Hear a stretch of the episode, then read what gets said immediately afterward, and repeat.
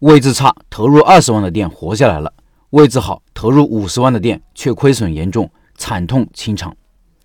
我附近有两家烘焙蛋糕店，都在同一个商圈，命运却完全不一样。店铺一位置不好，投入二十万，现在已经盈利，而且盈利不差；店铺二位置很好，投入超过五十万，不到半年宣布倒闭。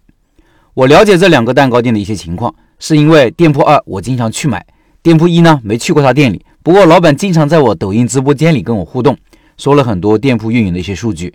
来看看这两者的运营情况。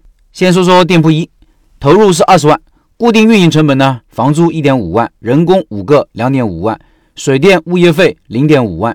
老板每年出去学习花两万。店铺在一个繁华商圈的小路，离主路三十米。因为店铺是凹进去的，门头在主路基本是看不到的，曝光率不好。我们活学活用。用前两天文章里说的公式来算算账，月保本营业额等于固定成本除以毛利等于一点五加两点五加零点五加零点二除以百分之五十等于九点四万。也就是说，每个月做九点四万，每天做三千一左右的营业额可以保本。月理想营业额呢，等于年固定开支加上店铺初始投入除以十二除以百分之五十等于十二点七万。也就是说，每个月如果做到十二点七万，一天做四千左右的营业额。一年可以盈利，一年盈利的店算不错了。老板说，这个店是年初开的，三到七月份局面没有打开，又因为位置不怎么好，加上烘焙是淡季，处于亏损状态。八月份以后就好了很多，现在每天营业额在三千到五千之间，尤其在十二月份，圣诞节一天就上万的营业额，老板干劲十足，计划半年后每天能卖出去三十到五十个蛋糕，营业额至少在五千到一万之间。如果能做到那个营业额，那半年就可以回本。算是小而美的店铺了。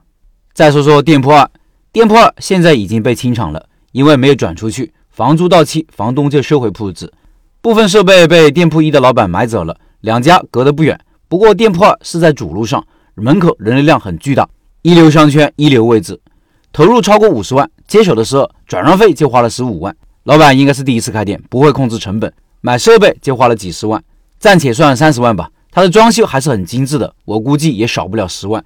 也就是说，这个店初始投入超过五十万，因为位置好，房租也高，两点五万一个月。店里我去买东西的时候，一般看的是三个人，人工算一点五万，其他的费用算零点五万，固定开支就是五万。毛利参照店铺一的百分之五十来算，所以这个店的保本营业额是五万除以百分之五十等于十万，每天要做三千三以上才能保本。月理想营业额呢，等于五万乘以十二加上五十万。除以十二除以百分之五十等于十八点三万，也就是说每天要做到六千以上的营业额才算理想。但实际上呢，营业额每天就一两千，差的时候说一千都不到，严重的低于保本营业额，亏损严重。位置差的活下来了，位置好的居然倒闭，究竟是什么原因呢？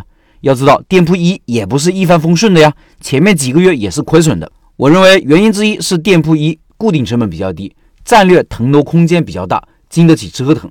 店铺一固定成本里有相当大一部分是两点五万的人工，占一半还多。但是生意不好的时候，人工是不用那么多的呀。老板还懂产品和技术，实在不行自己可以上手，可以招两个店员，算上自己三个人，两个人工也就一万的开支，那固定成本就变成了一点五万加上一万加上零点五加上零点二等于三点二万，保本营业额就是三点二万除以百分之五十等于六点四万，也就是说每天做两千就可以保本了。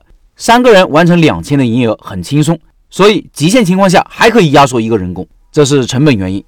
当然，店铺二一看其实就是新手开的店，门口人流量那么旺，光是线下营业额也不应该是这么一点的，外卖也肯定没有做起来。一个烘焙店如果线上的外送蛋糕都没有做起来，肯定是很难生存下去的。他店里的东西其实不错，我和我媳妇都买过，都觉得不错。位置这么好，产品也可以，差的是什么？差的就是宣传。这往往也是一个新手老板很缺少的能力。希望老板好好总结复盘这次店铺的失利。失败其实一点也不可怕，怕的是回避坦诚的面对失败和面对自己。当我们把失败当做一次学习和成长的机会，当做另外一件事情的起点时，就无所谓失败了，都是人生经历。谁干事情不会失败一两次呢？作为这个店的顾客，我祝福老板东山再起。